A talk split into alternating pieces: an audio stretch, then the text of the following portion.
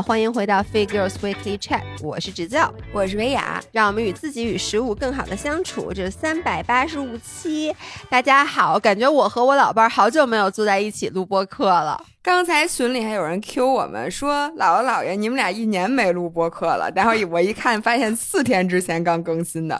不过咱俩确实很久没合体了，因为中间这两期，一期是我和罗京琳琳录的，还有一期是你和朱乔录的。对，然后我中间我们隔了这么久，也确实是因为我的咳嗽的问题。我是今天刚刚能连贯的说出话来。我和朱桥录《宁浪别野》的时候，就是我觉得二林为什么今天剪辑那么慢，他可能疯了。就我不停的在咳咳咳咳咳咳，他得帮我都剪掉。但是呢，我希望这一次我恢复能坚持一段时间。我希望这是我这个冬天唯一的一次咳嗽啊，那是不可能的。我现在就告诉你，不可能。老爷，你给我讲，你为什么要录鸡贼的一期？就是这一期，老爷想的一个主题叫鸡贼。嗯，你是怎么想的？你最近遇到什么事儿了？其实就是那天在比完岳山向海之后，我的一个行为被参加比赛的小伙伴，尤其是朱桥，当时诟病了一下。但他在诟病我的同时，他还表扬了我。他先说你怎么那么鸡贼啊？然后说你这事儿干得漂亮。因为我觉得听我们节目的人天南海北什么人都有，南方的朋友们可能对“鸡贼”这个词不是特别熟，因为我今天才知道，你知道“鸡贼”是一个北京话，所以我在这儿先给大家科普一下“鸡贼”是什么意思，in case 有的人对这个不是很了解，“鸡贼”呢。就是公鸡的鸡，然后呢，贼盗的贼，它的意思是指小气、吝啬、上不得台面，也指特别能算计、特别抠门儿、暗藏私心的意思。还有一个意思就是狡猾、耍小聪明，同时还带着些猥琐。所以我觉得就是听上去好像不是一个特别褒义的词。什么？你原来一直觉得这是个褒义词是吗？就夸你聪明呢？对，就不是，也不是。就比如说，我在觉得一个人干这事儿干的有些聪明的时候，我往往会说一句：“嘿，真鸡贼。”我刚才也搜了一下，就是我每次在找故事、找灵感的时候，我一般是在我的微信聊天记录里输入那个关键词。所以我刚才输入了一下“鸡贼”，然后发现所有的聊天记录里面，往往。鸡贼都是自己说自己的，包括咱们的那些五人群啊、跑步群啊，大家就是我找到的都是大家说说，哎，我今天干一特鸡贼的事儿。所以我觉得“鸡贼”这个词在大家现在普遍的应用里面没有那么的贬义。那倒是，就是在我说我自己很鸡贼的时候，我一定不是在说自己很猥琐，就是觉得自己很聪明，但是有稍微有一点点丢人，有一点点 cheap ass，对，有一点点干的没那么漂亮，哎，没那么潇洒，没那么体面。对对对，我我给大家分享，我先分享我这次就是为什么大家说我鸡贼啊？就是我们这次不是跑完岳山向海吗？就是整个这个活动特别特别的累。当时我在去之前，其实就 promise 了我的所有的队员，因为最后是跑到神州半岛，然后我说跑到神州半岛，我请大家吃饭，就请大家吃我最爱吃的餐厅。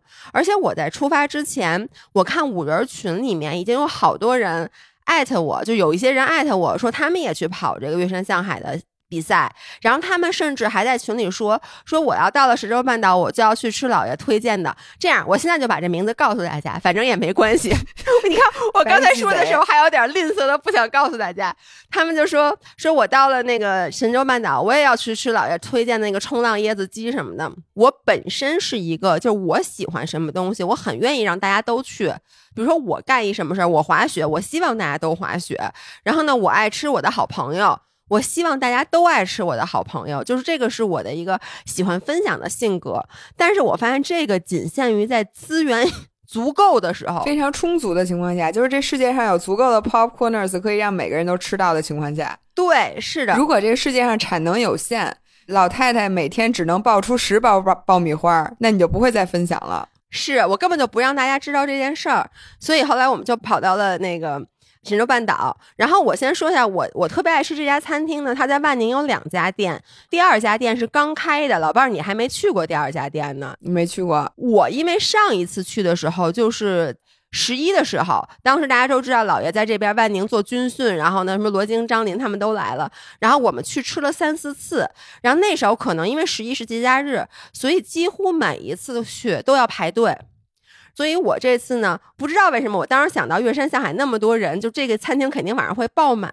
然后到晚上我们就全都弄完了。然后我洗澡的时候，我洗澡之前我看了一眼手机，就月山向海那个参赛群里面，就真的可能得有大几百号人，可能有四百多个人。然后就有人问说求神州半岛好吃的餐厅，然后底下好几个人就开始同问同问同问。什么求当地特色，然后我觉得我可能是这个群里面少有的，就是算是万宁本地人，不光是万宁本地人，真的就是神州半岛本地人。嗯，所以就神州半岛餐厅我都吃过，哪家好吃我是真知道。于是我就打出了冲浪椰子鸡一定要去吃。你知道当时我不是要洗澡，而且你知道就跑完那个浑身都是泥，又特别冷，我光着屁股，然后你站在浴室里就想我这到底发还是不发？对。我看见的时候，我我没想我发还是不发，就那么，而且好多人在问，所以我当时本能就打出了这几个字儿。淋浴房已经开始在放水了，哗哗哗的。我站在光着屁股，我刚要点击发送，我突然犹豫了一下，我看了一眼表，当时是六点多，六点出头，基本上所有人都已经完赛了。然后我就想，他们如果现在我把这发出来的话，我洗澡全收拾好，至少还要四十分钟。那现在又是饭点儿，因为我们特别饿。那等我洗完澡捯饬好了，我去的时候，他们一定会把餐厅给占满的。而且这又是吃火锅。那你有没有老伴儿？你有没有干一件事儿，就是打开地图找一个离你吃冲浪椰子鸡最远的地方，然后在那地方搜索一下有什么餐厅，然后立刻发给他们，转移一下火力。没有，然后我就把那几哒哒哒哒把这几个字都删了。我也想到我要不要推荐一个别的餐厅，但是这个群里面有一些五人儿，我很怕。比如说我推荐了一个老窄巷厚安粉儿，推荐了以后，我怕有五人说：“哎，老爷。”这个没听你提过，你老在 vlog 里面拍的，认识哪家餐厅来着？就是你知道，我当时真的就很鸡肋，我的心思就很活络，所以我就默默的把那群关了，我就洗澡，然后洗完澡以后，我就接上朱桥，然后我们就所有人就开始去吃饭。在路上，我先跟朱桥说了这件事儿，朱桥说你这事儿干的对，说因为咱们都特别饿，咱们万一到了，而且大家都想去吃这家餐厅，就是我们也不是说到那儿发现这家餐厅吃不了，我觉得会让我的队员失望。作为一个队长，就是私心了一下，于是我们就到了。到了以后，我发现基本没什么人，因为我突然意识到，就现在其实不是节假日，然后神州半岛其实没有那么多游客，而且他新开那家餐厅，其实上下两层，人很多，桌子很多，地儿很多。对你一下就决定把这条信息发出去，是我们已经坐到那儿了。而你知道吗？对，还有一个原因，我当时为什么不告诉大家？为什么我点完菜了才告诉大家？因为这边当地的餐厅，它食材不会准备很多。就我经常在那边点，怕就是你，就算你去，然后有座位，发现没有鸡，鸡肯定有。但是比如我特别爱吃的芋头，我就好几次点的时候没点着，你知道吗？它有一些食材，它可能没有准备那么多，那万一被别人点走了怎么办呢？于是我先把所有菜都点好了，确定他们都端上来了。这个时候已经 快八点了，然后我掏出了手机，然后打下了几个字儿：冲浪椰子鸡。巨好吃，一定要一点糟粕醋椰子鸡的鸳鸯锅，快去！然后我就把那条发出去了，然后把手机一扣就开始吃饭。然后后来确实陆续，我看到又有几桌可能是比赛的人来吃，我不知道他们跟我有没有关系啊，老伴儿。嗯，你这件事儿，我我我就是举双手双脚赞同你。嗯，因为我曾经干过完全不一样的事儿，就是我特别爱吃的一个面包房。嗯。当时我还不 gluten free 呢，他是手做面包，他每天是限量的。然后他有一个群，然后他就每次出来什么面包，他都会在那个群里面让大家接龙，然后就说今天出来什么多少个什么红豆、什么芋泥、肉松，反正你知道，就是罗列了一些，堆砌了一些我很爱吃的食材。然后现在大家开始接龙，一共可能就二十个。然后原来我真的每次只要我我想买，我都能买到。自从就是我向很多咱们群里的五人什么的推荐了这家面包房之后，我真的我接龙再也没有接上过。我我到现在当然了，我吃 gluten free 我也吃不了了。但是这件事让我非常后悔，甚至痛彻心扉。我决定下回一定要 gluten free。你我跟你说更难买，所以你现在发现什么？你别跟大家说，千万别做一期视频，尤其是这种产能有限。对，不要做一期视频说推荐一下我最爱吃的 gluten free 手做面包，绝对不能干这种事儿。因为我确实发现了一家，这家就昨天我还吃了 cheese cake，就做的非常的好，主要是 cream cheese 嘛，它就只有一点点饼底，但它里面用了杏仁粉，就这样。对你提醒了我，老伴儿，我现在要慎重，我要在这家面包房的名字上打一个马赛克。对我，然后我就今天在写我干过鸡贼的事儿的时候，就发现，我发现我有时候真的是特别小气。我觉得这点随我妈，你说话要小心。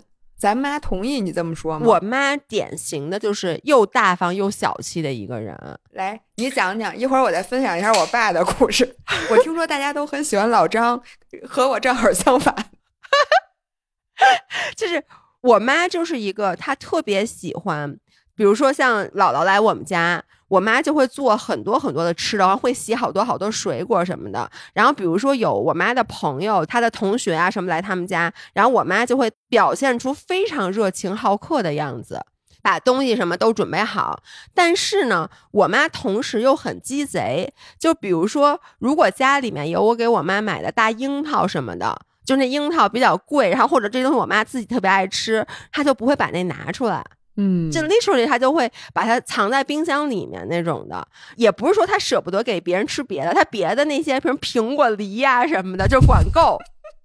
但是樱桃什么的那种高级的，包括我记得有一次是我给我妈买了一个什么，好像是螃蟹，就是其实买的那些螃蟹，我们因为我本身就觉得吃螃蟹是件特麻烦的事儿，所以其实是绰绰有余的够吃，就可能还会余一两只。我妈要想把那螃蟹全吃完，可能得吃六个小时。然后我爸当时就提议说：“哎，我要不要叫楼下那个邻居，说叫刘伟上来吃？”你知道我妈正在那包呢，我妈一下那表情就把那螃蟹放下，这种非常快速的说不行，就是你，真的，我妈就不行。我现在确定侯世阳，你确实是你妈的女儿，就你们俩护神的那个表情和神态，就刚才你说这句话，我的天，简直栩栩如生，活灵活现。然后我爸就说说咱们说够吃，咱妈肯定说这不是够不够吃的问题，我妈就会说我能吃得了。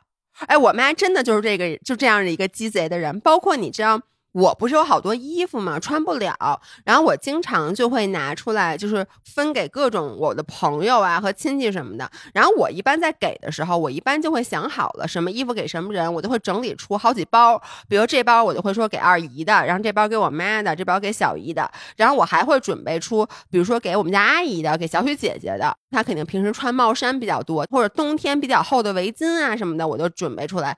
然后有的时候呢，我就去我妈家，我就会拎好几个包，我就跟我妈说：“我说这给你的，这包是给二姨的，然后这包是给小雪姐姐的。”结果我就发现，我所有拿回我们家的衣服，我妈都要过一手，根本就没有给别人。我跟你说，验过拔毛，把我妈的验过拔毛。就变成了已经可以直接下锅煮的鸡了，你知道吗？就薅的那个一点杂毛都不剩。因为后来我就发现，比如说我给我我二姨，因为你知道我妈有好多衣服，我妈羽绒服有几大箱。一点都不夸张。然后我有一件穿那个 Moncler 小的紫色的衣服，当时因为我二姨特别矮，我别的衣服她都穿不了，就那一件我觉得小小的她能穿，我就放在了给二姨那包里。过两天我一回家，发现我妈遛狗时候穿的那件衣服呢，我就说你干嘛穿我给二姨的衣服呀？我妈说你二姨有羽绒服。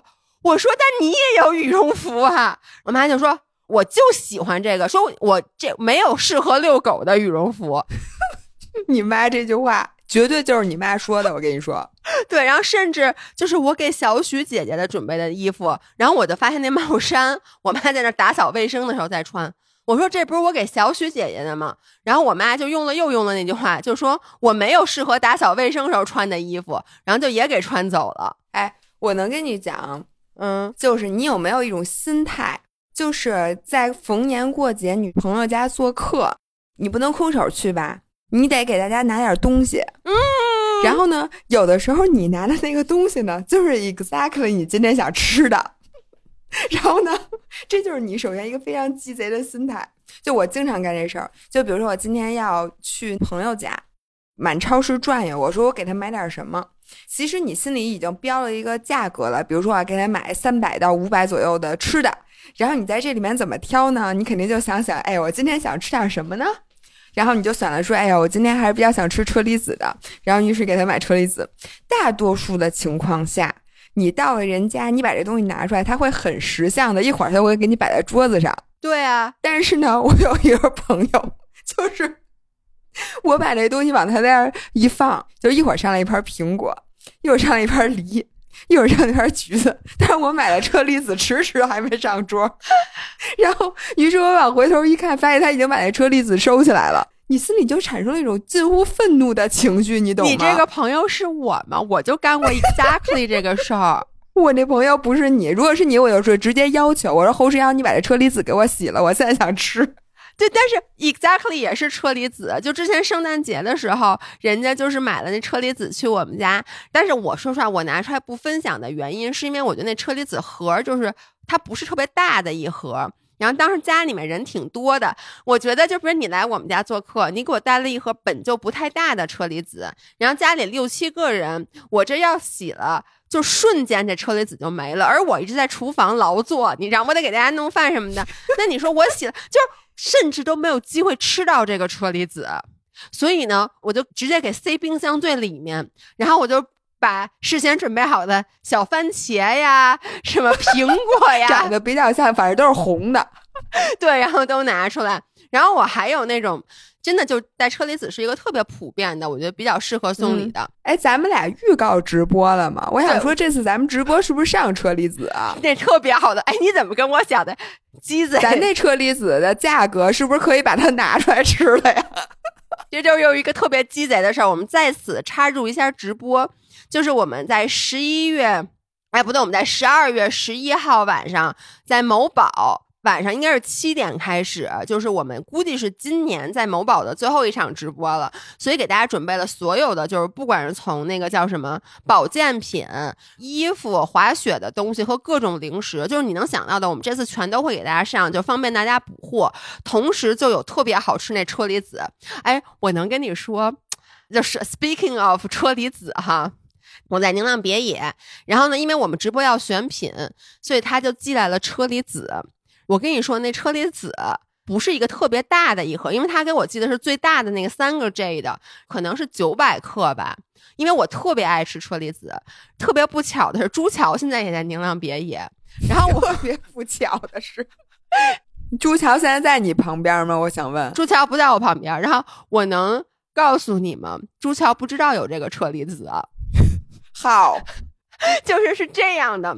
我收到以后，我就迅速的先吃了大半盒。其实我不需要吃那么多，没有人需要吃这么多车厘子。不是，你能想到吗？就是因为如果吧，比如说我跟朱桥说，哎，冰箱里有车厘子，那如果是一整盒车厘子，我就要 share half of 的一整盒车厘子。但如果它只剩下三分之一盒车厘子。我就是需要 share half of 的 三分之一盒车厘子，所以到最后我一共我吃了六分之五盒车厘子，六分之一盒车厘子给 share 出去。不是你可知朱桥是很有可能听到这些音频的吗？不是，你听我说啊，我不是收到那车厘子，我就自己先吃了吗，我把车厘子搁到冰箱里，因为你知道朱桥不吃碳水，因为朱桥生酮，所以那天我其实已经旁敲侧击的问过他。就是我说你你吃什么水果？他说啊，我只吃苹果。然后我心里就放下了一大半心。然后呢，我又用另外一个东西试探了他。你知道咱们家有那个寄来的果酱吗？就是那个就是那个无糖那果酱，咱俩特别爱吃那个果酱。就那个果酱，它只是用水果和代糖熬的，一点儿。白砂糖都没添加，我特别爱吃那果酱，我也是，其实有点舍不得和别人 share 的。然后朱桥那天买了好多酸奶，然后在吃酸奶的时候呢，我就跟朱桥说：“我说朱桥，我这有那种梅子的果酱，我说但是里面没有加糖，不知道你对这个糖的忍耐程度是什么？果酱你吃吗？” 然后朱桥说：“啊，果酱我不吃。”他说完这句话，我又得寸进尺的问：“我说可是这个没加糖呢？”他说啊，没加糖我也不吃，因为里面还是有果糖的。我听完以后，我就彻底放心了。我跟你说，所以现在这盒车厘子就算被他看见，我也不是很害怕，因为冰箱里堆满了苹果。野苹果是你给朱乔买的，就是为了掩护你的车厘子买的吗？没有，朱乔买那天去买的。但是我就知道冰箱里有好多苹果的情况下，朱乔不会去吃车厘子的。我想知道你住在宁堂别野，你累吗？侯诗雅，我觉得每天对你都是一场新的战争。我发现我真的是一个特别鸡贼的人，然后我又想表现的很大方。我我经常让朋友来我家挑衣服，然后他们就说好。但是我在他们来之前，我会把我真正我我特别喜欢，因为当然了，人家肯定会挑完以后问我说这个行吗？你肯定你可以跟人家说说这个我其实挺我经常穿，我可以不给人家。但是呢。我就觉得这样显得你不是特别诚心来请人家挑衣服的，所以首先我会在人家来挑衣服之前，把我真的特别喜欢的衣服都先给藏起来，就是我先给放在别的地方。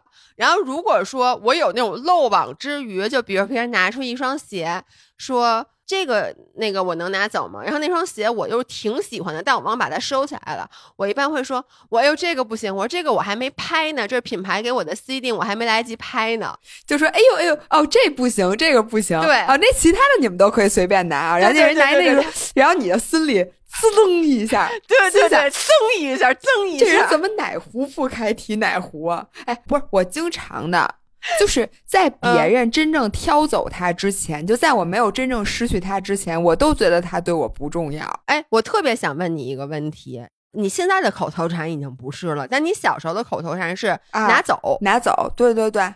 因为我从小其实我妈就是我妈，真的像我说的，就我妈又是那种鸡贼的人，所以比如说你跟我妈说，哟姐，你这裙子什么真漂亮，别人跟我妈说，我妈不会说你拿走，或者看一手链，我妈不会说拿走。然后姥姥是我，因为我们俩高中同学，我说实话，在认识你之前，我人生里没认识过这种人，没有人跟你说我拿走，不是，就是你什么都说拿走。我爸我妈从小不让我收别人任何东西，就我小时候偷偷收人压岁钱，我妈真的会大嘴巴抽我那种。比如说没有说好的压岁钱，而且我不能主动要，不是不能主动要，那可是肯定的。谁主动要压岁钱？不是要，比如说那他们家有个特别好看的玩具什么的，然后我说这个真好看，我想要，就这种是绝对不能说的。我觉得我是被教育的，知道当一个人 offer 我说，哎，你喜欢吗？拿走，你不去说好，所以你看，你从来你跟我说这话的时候，我没说拿走，这是为什么咱俩成为好朋友的原因吗？因为你不是真的想给我，其实特想问这个问题，你是不是真的想给？哎，我给你深刻剖析一下。就是我深受我爸的影响，然后这个“拿走”这个词就是用来绑架别人进入一段深度关系的坑。嗯，首先简单直白回答你，就是我说拿走的时候是哎哎是不是 mean 的？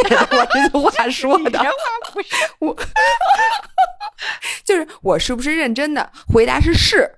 我是认真的，并且我非常希望希望你把它拿走。但是说，你说我为什么很希望你把我的一样东西拿走呢？嗯，就是因为我知道，一旦就比如说我今天背包，就一般我说拿走的话，这个东西一定不是特别便宜的。对，你们知道，姥姥真的就上学的时候，她本来已经算是我们高中里面特别洋气的女孩了。然后我就印象特别深，你当时哦，你戴 Swatch。不，甚至 Swatch，因为你知道，对侯诗瑶直到三十七岁，快三十八岁了，还没有拥有过一块 Swatch。老伴儿，拿走！你说过，对，你是 我在高中的时候最想要的就是一块 Swatch，但是我又是那种不敢跟父母开口要的人。我就记得姥姥有一次带了一块 Swatch，还是那种扁的表盘的，然后我真的就由衷的说：“我说这个表真好看，还是什么？”当时我们俩甚至。没有那么不少少少少少，咱俩从高一，但是那个时候肯定就那种同学，你就是肯定没现在熟，这我承认。但是他真的，他原话跟我的说是，哎，那给你吧，拿走。我我说我说不要什么的，但我当时就在想，如果我说好，你怎么你真给我？哎，我真给你。我跟你讲，我这我这现在发现了，就是我爸的鸡贼，其实就是这个拿走这两个字。淋漓尽致的展现了我爸在人际关系中的 PUA。首先啊，你看像你这样的人还是比较多的，嗯，就比如说人家带我爸，比如看我爸那什么玉石啊什么那种东西，你知道我爸就爱干这个，然后人就说：“哎呦，你这个玉石看着真不错。”然后我爸就会随手，当然他不会给陌生人啊，都是肯定是认识的人，知道这人不会真拿走，基本上，然后就会跟他说：“说你拿走，你拿走，给你了。”如果啊，如果这个人就。大概率说不要。那这个人心里会存在一丝感激，对吗？就像你对我的感激一样，就我就觉得这人怎么那么大方呀？I'm so flattered，你会觉得这个人怎么对我这么好，然后你就觉得自己就是提升了自己的自我价值感，觉得我至少值一块 swatch，就是我的 friendship 值一块 swatch 或者值一块玉石，对吧？嗯然后但是你又没有拿这个东西，所以我爸就得到了很多免费的感激，这是不是免费的？万一有人有一个人把这块玉石拿走了怎么办啊？哎，对，首先啊，因为这个概率非常非常的小，我觉得就算有一个非常不识相的人，他把这个东西真的拿走了，然后并且没有 return 这个 favor，就这人就消失了。我爸在前那么多年通过 offer 这块玉石赚来的感激，也已经值了这个玉石的钱了，这是第一。嗯，然后第二呢，大多数人如果他真敢要，我真的问你，我把我的 swatch 摘下来说给你了，然后你真的要了，那你还给我的东西一定会比这块 swatch 更值钱，那倒是，因为你知道吗？你如果你接受了我一个如此贵重的礼物，这意味着我们俩的关系进入了深的一步，从此之后我找你帮忙，我就再也没有不好意思了。嗯，是，就你知道，我爸是一个就什么，就比如说他的朋友来我们家，然后看见什么东西，我爸都说拿走。那有的时候人家就真的拿走了，说那我就拿走了。我爸带我去他们家，我爸会指着一个东西说：“这个你喜欢吗？”说给他搬走，直接搬走。就这个两个人的关系就变成了那种。你知道亲密的，就是我可以随便拿你们家东西和你随便拿我们家东西的那种关系。但是呢，在此之外，就是首先你看，就算是我今天拿了你一样东西，你今天拿了我一样东西，他已我爸已经不亏了吧？但是他中间又赚了很多像你这种不好意思拿他东西的人的感激，所以我觉得这本质上是一种就是来自于北方的特殊的叫什么呀？小算计嘛。因为你知道你，你刚才说这事，我就想到，我觉得现在咱们经常都会说啊，有事儿找我啊，或者就比如说，在一个你相对来说比较擅长的领域，然后有一个门，你或者说，比如说，哎，你有不懂的，随时来问我，或者你有什么帮忙的，说别客气，来找我。但是有多少情况下，像你说的，你真的 mean it，或者说，嗯，因为如果说每一个我对他说来找我的人，他都找我了。你你就疯了。对我就不可能招架得住的。其实我觉得这就是一个鸡贼的地方，就是因为我知道大部分人是不会去 take it 的，但是这个面子上又做足了。甚至有的时候，比如说你就说送人回家，说实话啊，就是我现在已经 改了。我其实这也是跟你学的毛病，但我现在改了，因为姥姥就是经常会说说，哎，你你住哪儿啊？我我送你吧。你是不是经常爱说这个话？我现在可一句都不说。对，但你记得你以前特别爱说，以前这是因为来自我爸的恶习，我爸就觉得这个人呀，他自己虽然长了腿，但是他一步都不能走，就只要是客人，我一定要 make sure 他是坐在我们家的任何 vehicle 上到了他们家，就这人就不能下地。对，因为姥姥以前特别哎，之前我们我记得播客里咱们讨论过这个问题，就是她总是会在一上来的时候对人，我觉得是过分的好，但是呢，有人如果说他接受了你这个好，然后因为你不可能每一次都送他，那是然后你有一次突然不送了以后，这个人还会不太高兴。嗯，我觉得这个是我从小到大受的这个教育的一个非常自然的东西，但是我现在是正好相反，我完全不这样，我连你都不送，你记得吗？你上回因为对我不送你，我说我想先回家，我要回家洗澡，你还跟我急了。对你没跟我说你要回家，但你知道你知道当时为什么会这么生气吗？Exactly 就是我说的点，就是如果你是一个从来不 offer 送任何人的人，我其实也不会那么生气，就是因为在我的印象中，你还是之前那个永远 offer 送别人回家，因为姥姥真的以前就她经常会说啊你住哪儿我送你吧，哎没事儿我送你什么一脚油的事儿，他老干这种事儿，所以我当时咱们讨论过，就是一旦你开始停止做这个行为，其实大家会非常的不习惯。嗯，其实你送他是一个 extra 的事儿，但大家就会觉得说，哎，你为什么不干这事儿了？因为我之前也有过一段时间，就之前我和姥姥开健身房的时候，当时有一个女孩儿，她跟我们家比较顺路。所以呢，我就每天晚上下课以后，我就会带那个女生。但是有那么一两次，我晚上有事儿，我就会跟她说：“我说，哎，我没法送你了，我今天晚上要干什么干什么。”我觉得她也是开玩笑，但他就比如说我连着两次以后，他就会说：“哎，你那什么事儿啊？说你又不能送，就是你知道吗？反而还会埋怨起我来。”嗯，我在这里想先问大家一个问题啊，就是你们身边有没有像我爸这种人？你说：“哎，你这东西真好看。”那人说：“哎，给你拿走。”然后这样呢，会让你觉得特别 offensive 呢，还是会让你觉得：“哎呦，这个人对我真好。”因为我小的时候呢，是觉得我爸这人怎么那么大方。我以我爸为荣，所以你去学他。然后呢，我也以我作为我爸的女儿为荣。对，然后我我其实就是下意识的，我所有的行为都是在模仿我爸，就因为我的社交嘛，都是在模仿我爸。然后后来呢，当我长大成人，然后遇到很多像他这样的人的时候，我觉得这个是在我对我进行一个道德绑架，因为他这么大方，然后你如果是正常的那种分寸，就好像显得你这人特小气一样。但是你仔细回过来想，好像又不对。对，这并不是小气不小气的事儿，而是那个人的问题。然后你就特别怕遇到像我爸这样的，就是过分热情的人，非得要送你回家的人，非得要请你吃饭，非得要给你东西的人，就会让你觉得张林他骂你，张林他点名儿，就差把张林俩字儿打在公屏上了。哎，不是侯世瑶，你是干嘛非得考？因为我上一期跟罗京和张琳录了一些音频，没叫你，然后打击报复我们家，是不是？对，什么玩意儿？这个人，对，但是我能理解你，你你说的特别对，就是心里面其实会有点忐忑。就碰到这样的情况，因为我在想，我得怎么才能还得起人家的这个帮忙呢？咱们为什么从一个鸡贼的事儿录到了这个上边？对我其实想说的就是，我觉得有的时候这个其实就是一个鸡贼的行为。就比如说啊，我就有感受，有的时候别人 offer 我东西，或者说，比如说说送我回家，他不是真的想送你回家。不知道你有没有遇到过？我就有一次，我现在也不具体点名说是谁了啊。就有一个人，他跟我就说说，哎，你开车了吗？我说没开，然后他就说。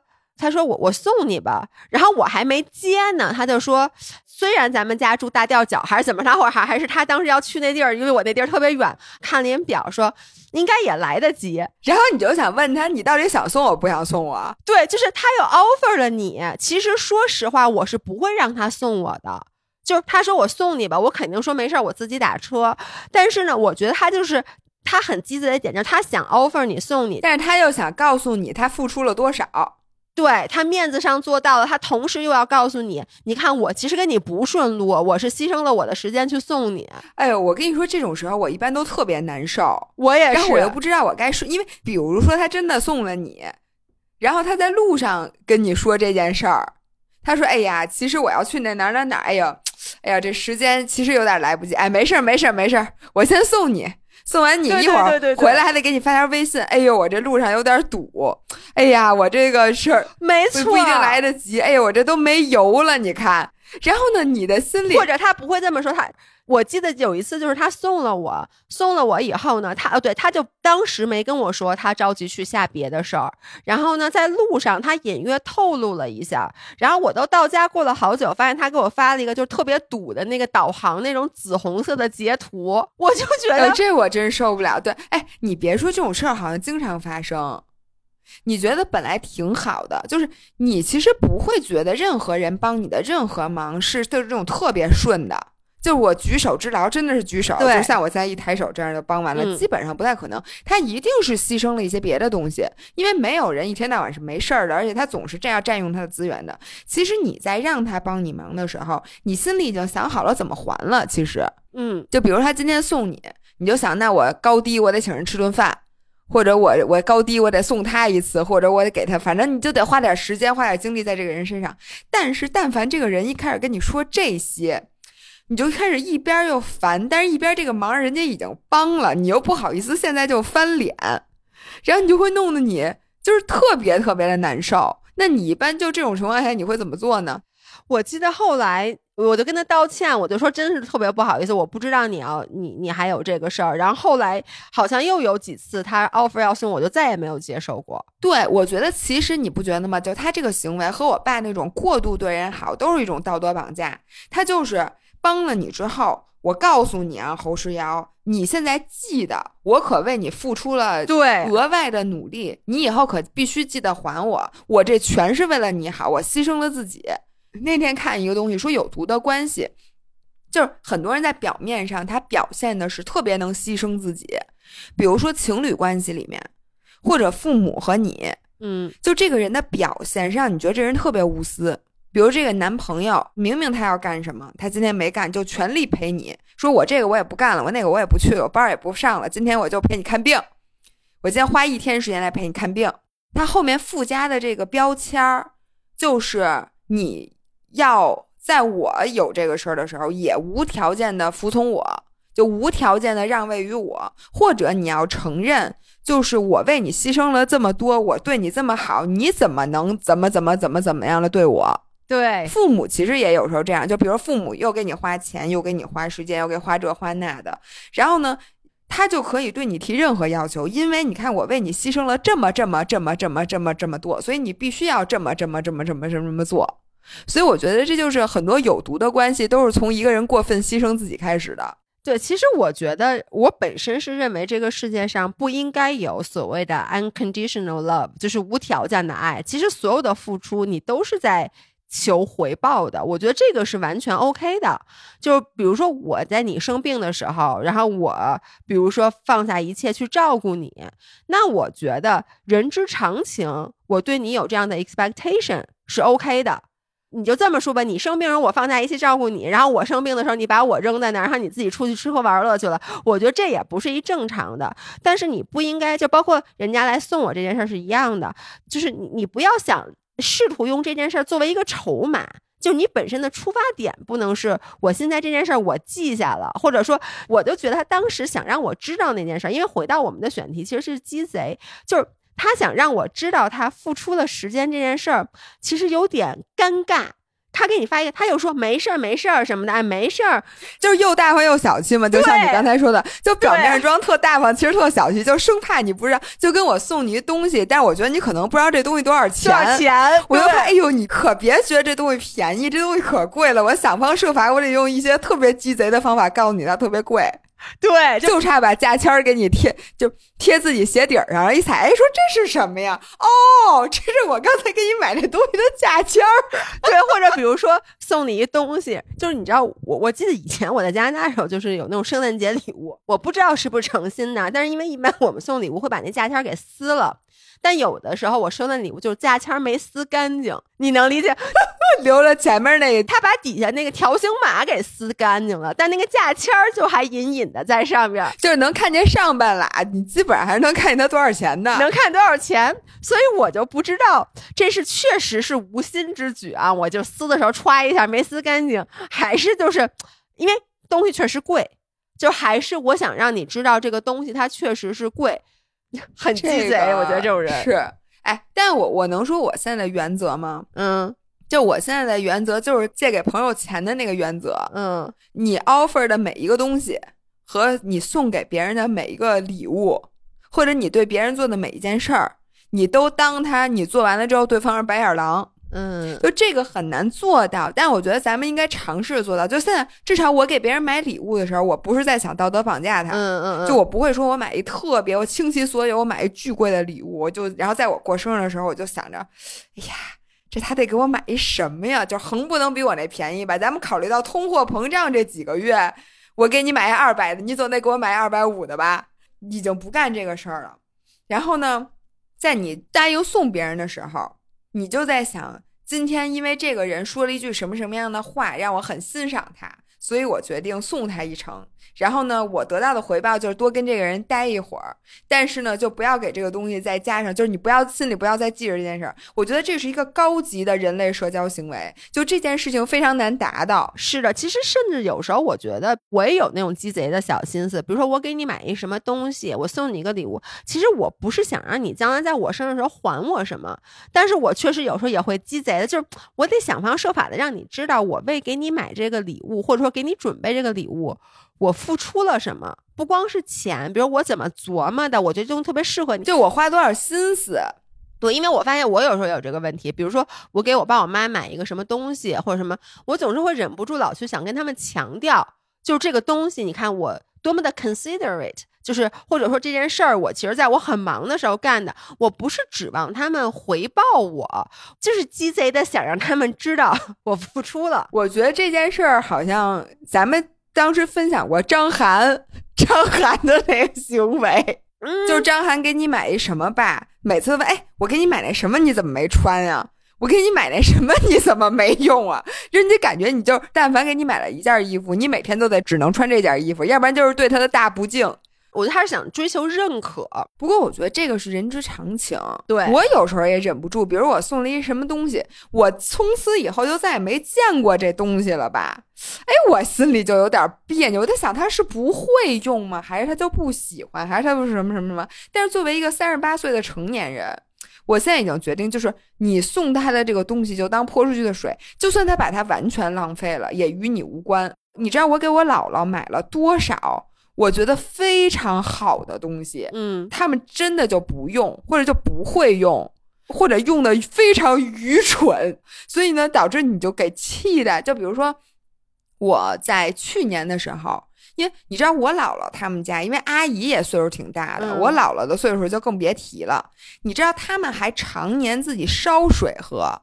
烧水的意思呢？拿那个热水壶烧完了之后，再灌到那个热水瓶里头，然后每次在家喝的时候得拿那热水瓶。你在你现在在谁家还见过热水木塞儿的带大瓶塞儿那种？对，往里倒，倒完了之后再得兑点温的才能喝。然后这个如果家里人多的时候，就基本上就喝不上热水，并且那热水都 extremely 的烫。而且呢，他们常年烧水。就只用一个过滤壶，就完全不用纯净水，所以呢，烧那个壶里头，然后那个倒出来那玩意儿吧，它就是半透明的，你那水还是有点味儿的。我觉得，我不知道是那个壶里头有水碱，还是那过滤壶他们没换芯儿，因为我很怀疑他们根本不会换芯儿。嗯，于是呢，我就给他们买了一个非常就精心挑选，买了一个非常高级的饮水机。结果呢，可能那饮水机过于高级了，我发现他们都不会用。我其实给它设的已经非常简单了，就摁了下开关，先是写的四十五度的水，嗯，你的四十五度水你就直接直喝，对吧？八十度的水是给他泡茶用的，然后我还给他设了一个六十度还是七十度的水，是让我姥姥喝药用的，嗯，然后一百度就是开水。结果我发现我什么时候去，什么时候那壶是关着的，就压根电源都没打开，然后他们还仍然用那个烧水壶。但是呢，你每次去问他你们为什么不用，然后他们就给你打马虎眼，说啊行是用用用用用什么的，然后我就把它开开，再重新教一遍。结果等我下次回去的时候，他还不用这个东西，这件事就足以摧毁你整个的，就是。你看，你我本来想的好好的，就是我买这个东西是我一片孝心，我买了，然后你不用，我教了你那么多次你都不用，要按理说你就算了吧。但我到现在都没有放弃这个抗争，就我每次去都要把它打开，然后每个重新灌水，重新等它烧开，然后我一定要喝喝一杯水，或者喝两杯水，或者让我们家每一个人都得用这个壶喝一杯水，要不然的话，我这心里就是，你知道那种不是滋味的感觉吗？你懂吗？我给我妈买了好多东西都是这样的。对这件事跟鸡贼已经没有关系了，但是呢，我不知道为什么我就要 一定要给他讲这个故事，因为我马上在又到了一年一度的春节，我又要开始又要给他买饮水机了。对，你说给他买点啥？我建议啊，大家如果遇到我这种情况，还是给他买点车厘子吧，毕竟你还能吃上。记得在我们直播间。下单一些你能当场就把它吃完的食物，这样你就不用生气了，朋友们。所以这个故事没有跑题，因为你现在非常鸡贼的植入了我们的直播。哎，我想给大家分享一个我最近发生特别鸡贼的事儿，就是我昨天 actually 我昨儿不过生日嘛，嗯，我们就吃了一家非常有名儿、特别贵的餐厅，庆祝过生日呢嘛，于是我就点了香槟。你知道那香槟三百块钱一杯啊啊！而且那是香槟 by glass，我当时就想，哎呀，我没问价儿，你知道吗？结果呢，他倒的时候吧，我就突然意识到，就是他给我倒特少，你知道吗？三百一杯还特别少是吗？特别少，它不是香槟杯，它是一个长口的大杯子。但是呢，你知道香槟它不有沫儿吗？它沫儿还挺多的，就是倒的时候，大概那沫儿加上沫儿之后是这杯子的，我觉得都不到三分之二，可能五分之三，就加上沫儿啊。嗯，然后等它倒完了之后，只剩一杯底儿了。那杯底儿大概连二分之一都不到，那杯子就大概三分之一的样子。我当时就看着他，心想我就让他这么走了吗？三百块钱一杯香槟就给我倒成这样，你跟我开玩笑呢是吧？你倒的时候你已经知道三百块钱了是吗？倒的时候我不我不知道三百块钱，但是呢，我知道这个餐厅这个香槟一定不便宜。嗯，我现在听着有点不高兴了。三如果是你姐们儿，你会怎么做？我退了。人都给你倒杯子里了，我说我还没喝呢，不是我还没喝呢，这杯子你们洗干净了吧？你倒回去不会影响的。当着朋友的面直接跟那服务员说：“我说你给我倒太少了，你再给我多倒点儿。”然后补了一句：“我今天过生日。”然后结果那服务员可能从来没有见过这样的客人。因为在如此高档的餐厅，你就在人给你倒完酒之后，直接把人薅回来，说：“哎，你回来，你等会儿，你给我倒太少了，你再给我倒点，我今儿过生日。”然后我就用手大概指了一下那个这杯子，他很尴尬，但是他后来跟我说：“行，说你既然既然今天过生日，那我给你倒两杯，就我给你倒两杯的量。”于是呢，他加上那沫大概是一整杯，那沫下去之后大概是那杯子的三分之二。然后他走了之后，我的朋友对我投来了赞赏的目光。说你真厉害，说我得给你点赞，你真厉害，哎，但这种事儿我老干。我上次跟一农还有 C 总在上，是我觉得上海真的，我我非常不开心，必须得地域歧视一下。我觉得上海怎么那么小气啊？就是我那次也是，我们去一个酒吧喝酒，因为我太久没去酒吧了。我能说，在我还喝酒的时候，去一个酒吧点一杯金汤力，大概是七十多块钱。就七十多块钱绝对不算便宜，一般你去那种北京那种比较高级的，最贵最贵的可能也就九十块钱一杯。然后你知道，我发现现在去上海的这个酒吧，随便一杯调酒都要一百三十九。不是，你听我说，老伴儿，嗯，你去喝酒的时候那是哪年？你自己想想。你这不就上回你 diss 我在国贸门口买烤红薯的事儿？你跟这件事儿有区别吗？现在离二零一八年才过去几年啊？就是在我和姥爷当时正在刚刚开那个国贸那家健身房的时候，然后咱俩去国贸跟见赵一农和悠悠，是不是？是不是那天？好像是我们第一次见赵一农和悠悠，然后见他们俩没吃饱，一肚子气，一肚子气，一肚子气。感觉特别不开心，然后回来路过国贸地铁站，一阵冷风，一阵钻心的冷风。于是我就特别想吃烤红薯。当时正好有一个大姐在那个路口卖烤红薯，大家知道北京的烤红薯都是放在那化工桶里烤的，然后上面还摆着一溜。我当时想都没想吧，我就说给我来一个烤红薯，然后我就挑了一个我觉得就是焦糖特别多的，因为我喜欢那种就外面黑黑的，你看糖都流出来的那种瘦瘦的、瘦瘦的烤白薯，没错。然后呢？一称，人家跟我说多少钱来着？二十多，十块，十块不对，肯定是二十，绝对没那么贵，没有，最多是个十五。张伟雅，行，反正就是四二十五来枪吧。然后我瞪大了眼睛，我说：“我原来买烤红薯都三块钱一个，你十五块钱，你跟我开玩笑呢是吧？我是不是跟人急了？”嗯，你当时是有点气，反正你弄得很大声，地铁站里出来的人人来人往，大家都被我们那个就是那种博弈的声音吸引过来。后来咱那烤红薯买了吗，老伴儿？买了，因为当时我觉得不是，就我就跟你那什么。我觉得十五块钱很正常。你上一次吃烤红薯是什么年代？对，所以我现在这句话还给你：烤红薯的价格涨了五倍，你鸡尾酒的价格连一倍都没有，那绝对是十年前的后账。你要考虑一下，你去夜店的那个年代，房价才多少钱啊？但我真的不能理解，我不能接受一百三十九块钱一杯酒。那你别去呀。我知道这么贵，我绝对不会去的。人家都是给年轻人，人家喝的不是酒，是感情，你知道吗？我当时就是这杯酒，我知道了价格以后，我第一句话跟一农和 C C C 总说的就是，我说现在年轻人怎么可能能消费得起呢？我不相信有人能，不是一百三十九一杯酒，最重要是你一杯酒你达不到任何地步啊！就你小年轻，你喝爱情，你一杯侯世尧，你至少得二百二百七十八，你才能达到爱情。你喝的哪儿是酒啊？一杯酒换来的是一段感情和一个往事，那喝的不是酒，侯世尧。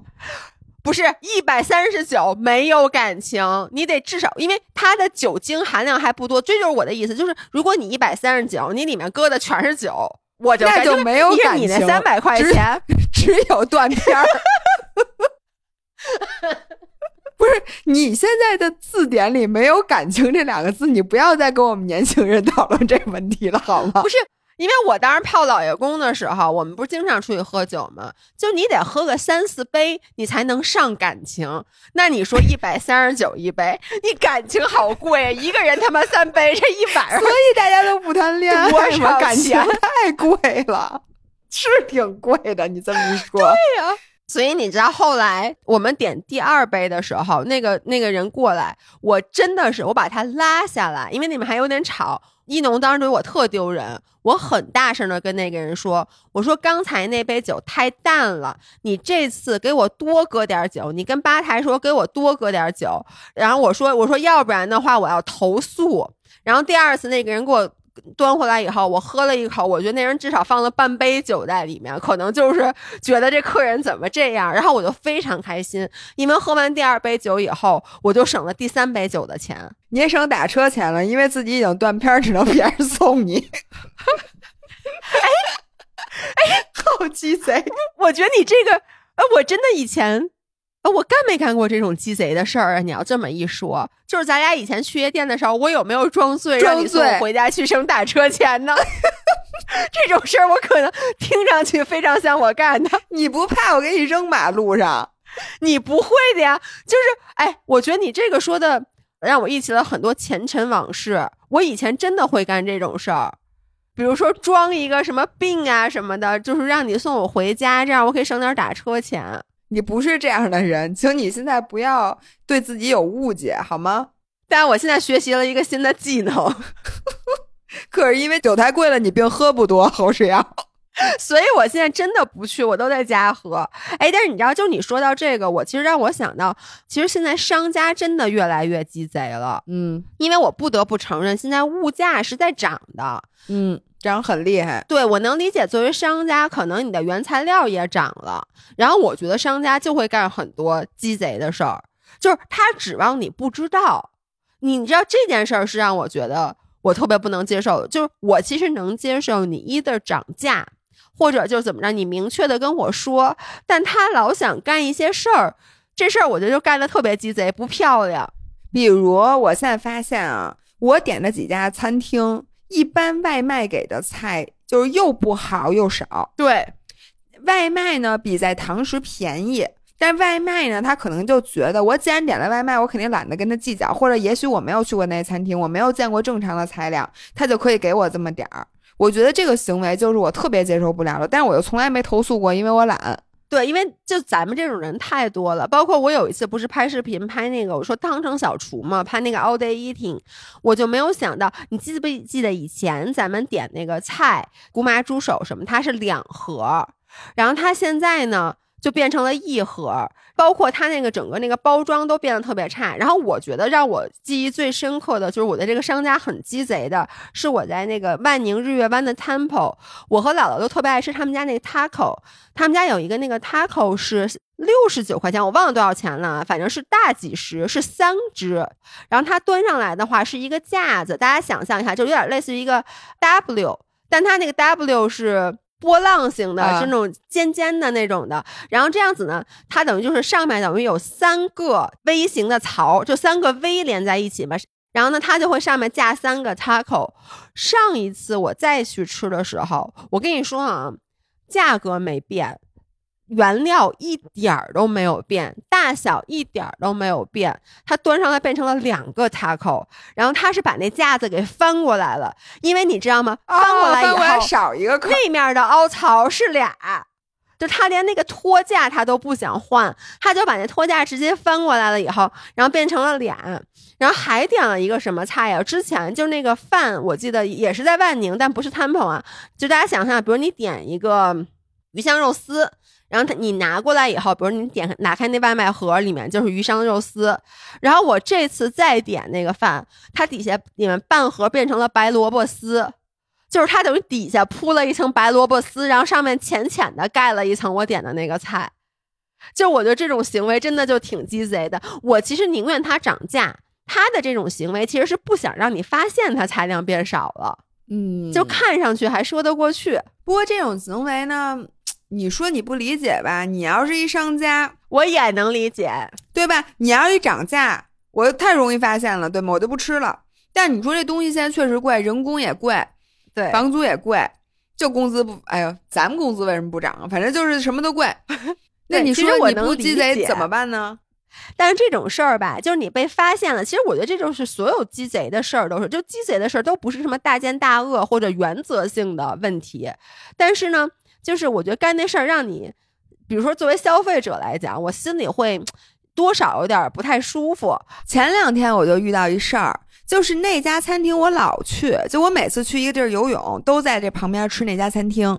然后呢，突然有一天我我去本来应该就是点我那沙拉什么的啊，然后我一看，我说我今天长点心眼儿，我看看大众点评吧。结果我发现大众点评有一套餐。那个套餐呢，就比我本来要点的东西多几个菜，但是那天我又正好跟一朋友，我就说行，那我今天来一套餐吧，就没比我单点贵多少，但是他多了好多菜。然后这个时候就上来一个沙拉，我就说，我说这个沙拉不是我点的那个沙拉，我点的是我老吃的那个。他说这就是那个，然后我就发现那个菜就是那个盘子呀，比我正常就是花正价点的要少至少一半儿。但他写的那个，他没有写是小份什么的，对他就是写正常的一个什么什么什么什么沙拉，然后我就跟他急了，因为当时你知道吗？我才在帮琳琳经营他的那个 V 八那账号，因为他们要保级要写多少条大众点评，我就直接跟他说，我可是 V 八。你自己看清楚，就我不是没来过你们餐厅，我在餐厅吃过不知道多少次这个沙拉。你们的这个点评里的图片也是我之前点的那样，然后呢，你也没有写这是一个小份儿，但你上来就和我平时点完全不一样，结果给那商家吓坏了，然后就给我多送了我两大份的这个菜，但一下就让我对这个餐厅完全没有信任。我就想，大多数人看点评来吃都是第一次来，对吗？对。他第一次来，他不可能知道这个菜本身是什么样子，然后他还觉得自己占了天大的便宜，但其实就是完全不是。姐们儿，我跟你说，就这种商家鸡的行为，我碰到过太多次。这就是为什么我现在去吃，就任何餐厅我都不点套餐。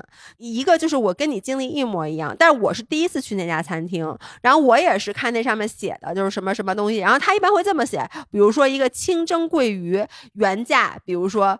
三百四十八什么之类的，然后最后给你一总数，然后把那总数划掉，然后给你一个价格，说这是一个什么打了折的，对吧？然后我就也是点了那个套餐，然后后来我就发现旁边那个桌那个菜就端上来比我们这大好多。就精致好多，我后来一问，人家是单点的，但他也是，就是他等于说我那个套餐里面他写，因为他是按原价写的，就比如你说这个东西你可以写，比如说小份儿，但你又写一个原价，比如说三百四十八，那人家那桌花三百四十八点的和我这个套餐里点的完全不是一个东西，最后发现打完你吃的就是他打完折之后那价格上的那个 portion。对，真的就是，而且我发现，就这种这种点评里面的这种套餐，还有一个问题，就是它往往会夹杂好多乱七八糟的东西，比如它有什么纸巾什么的那个，比如果盘儿，然后什么两个什么酒水，然后那个酒水都标巨贵，但其实你上来之后就是就完全不值钱的，然后你最后算了算就是原价，然后结果那东西还少点儿。对，而且东西少点，而且因为往往总有几个你可能不是那么想吃的菜掺杂在里面，但是呢，你就是为了这个套餐，你就把它点了。还有一个，我觉得现在就是商家，我我觉得特别明显的一个鸡贼行为，就是很多买健康食品的人，他其实对健康饮食的理念或者说知识没有那么充分。就比如说像包括像我之前最开始说啊，你吃东西要什么低脂肪。或者低糖，你其实只是知道这个关键词，但是你其实对这个食物的三大宏量营养元素也好，一个食物它整个的组成，你没有任何的概念。所以我觉得现在很多食品商家会抓这个漏洞哦，我知道了，什么吃个果汁儿写零脂肪，对，好多果酱，好多果汁儿，上面还有果冻，就是那天我去买那果冻。上面写的是把那零脂肪三个字儿写的巨大，占包装的三分之一。但问题就是，本身它就是一个不含脂肪的东西啊，它写一个零脂肪，没错。哎，这个我我我不能同意更多。你但凡懂点行的人，你看见这就觉得嘛呢，哥们儿，就是你明明这东西你挺想买的，你看这仨字儿你就不想买了，对。我我觉得真的就恨不得有点像，就比如说我卖猪肉，我上面写一零糖，写一低碳，对，真的就这个感觉。然后大家就会说哦，低碳，因为很多人不知道说肉里面本身就没有碳水，大家觉得啊这东西好，这东西就是低碳的。哎，对你这个说的真对。反正我觉得所有这种就有点叫什么，利用大家这个现在知识减防的这个东西。对，被我发现了，我都会对这个餐厅或者对这个牌子大打折扣，就觉得他对自己没有起码的自信，就他觉得我就把这个东西当做这个东西认认真真卖，我好像就卖不出去一样，就我一定得标榜一些噱头，就是那种乱七八糟的东西才能卖出去。但其实我我真的觉得没必要。是，哎，我仔细想过这件事，就为什么大家这样？其实你说商家愿意吗？商家也不愿意。然后就费劲巴叉的，然后呢还损失让你觉得这餐厅特没劲。然后呢，你说消费者得到实惠了吗？也没有，但是就是被大家卷的，你明白吗？对，比如所有餐厅都打七折，你不打折，是不是显得你非常不合群儿？大家可能就不来吃了。然后呢，你你心里也不舒服，这就是一个尊卑竞赛。然后从消费者的角度呢，我现在发现，就你不要指望真的有天上掉馅饼的事儿。对你从心里知道这件事儿，你就避免了很多生气。就算你，比如说你去吃点评，你只要不抱着说我今天占了真的就是七折，这个套餐太值了，这样你你说你这鱼你吃没吃着吧？你也吃着了，人家花三百吃了三百块钱鱼，你花二百吃了二百块钱鱼，就是其实我觉得商家的鸡贼是想去套牢想鸡贼的消费者。对，然后我觉得你只要心态放平稳。是你，你知道我前段时间我妈不是来万宁，然后我想带她去那个，就是去岛上看一看嘛，就想去弄那种游艇那个 tour，然后我就在小红书上搜了一下，有一些价格，就比如说是，就才可能标了六百多一个人，还是七百多一个人，然后有一些价格，就因为我本来想我带我妈一定会做最好的，但是你架不住，还有很多写的是一百多。就你能想象，不是有的写六百九十八，然后有的写的一百九十八，然后我就想，这也差太多了。我就跟你一样，就是当这个价格差这么多的时候，你就然后人总是没有自信的，觉得自己是个傻子。对，你就觉得六百多那一定是坑我的。然后呢，于是呢，我就去看那一百，而且一百多那个一开始 offer 的写的跟那六百多的是一模一样的。然后呢，于是我就。加了微信就打电话过去问，等你打电话过去问，你就发现跟那个六百多一样的结构的或者是一样水平的船，它也是六百多，对 对。但是它那一百多那个其实就是那种特别破那船，但是它根本不写在上面，就真的等于我跟你一样，就是我也浪费了挺多时间去问完这个旅游公司，又去问那个，就最后还是找的那第一个，我就觉得浪费我好多时间，我当时特生气，对。所以现在我们有心里有了一个数，就是你觉得差不多的就到此为止，就是不要试图找到最划算的 deal，是，就是找到最划算的 deal，你一定花了最宝贵的东西，那就是时间，然后最后发现越找越贵，然后最后你可能就不去了，你知道吗？是的。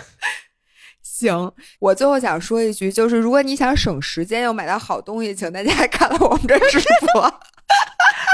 不是有毛病吗？一点毛病都没有。因为我真的 最后想说一下，就是我发现其实网购就很多商家很鸡贼，包括咱就说那些购物节，其实大家都知道，这都是不叫明嘛，叫什么不成文的心知肚明的一件事儿。就是在购物节的时候，他们会把价格都提上去，然后打完折之后，真的比你平时买。便宜不了多少。然后我在这儿可以跟大家说，其实直播的价格它就是保价各种购物节的，就是说直播现在可能不会让你占到特别大的便宜，但是呢，你就不用特别花心思的，还得去凑什么满减呀，就这个那个的，它一定是你能买到最划算的。我觉得是。然后呢，我们这次给大家挑的那些吃的呀，还有包括那些衣服呀，还有那个筋膜枪，因为我最近不是膝盖不好嘛，然后热敷那震动那片儿，所以我觉得大家如果想省省心的话，我真的不是不要脸啊，可以看一下我们的直播，十二月十一号见。行了，就说到这儿吧，那我们下周再见。好，下周再见，拜拜。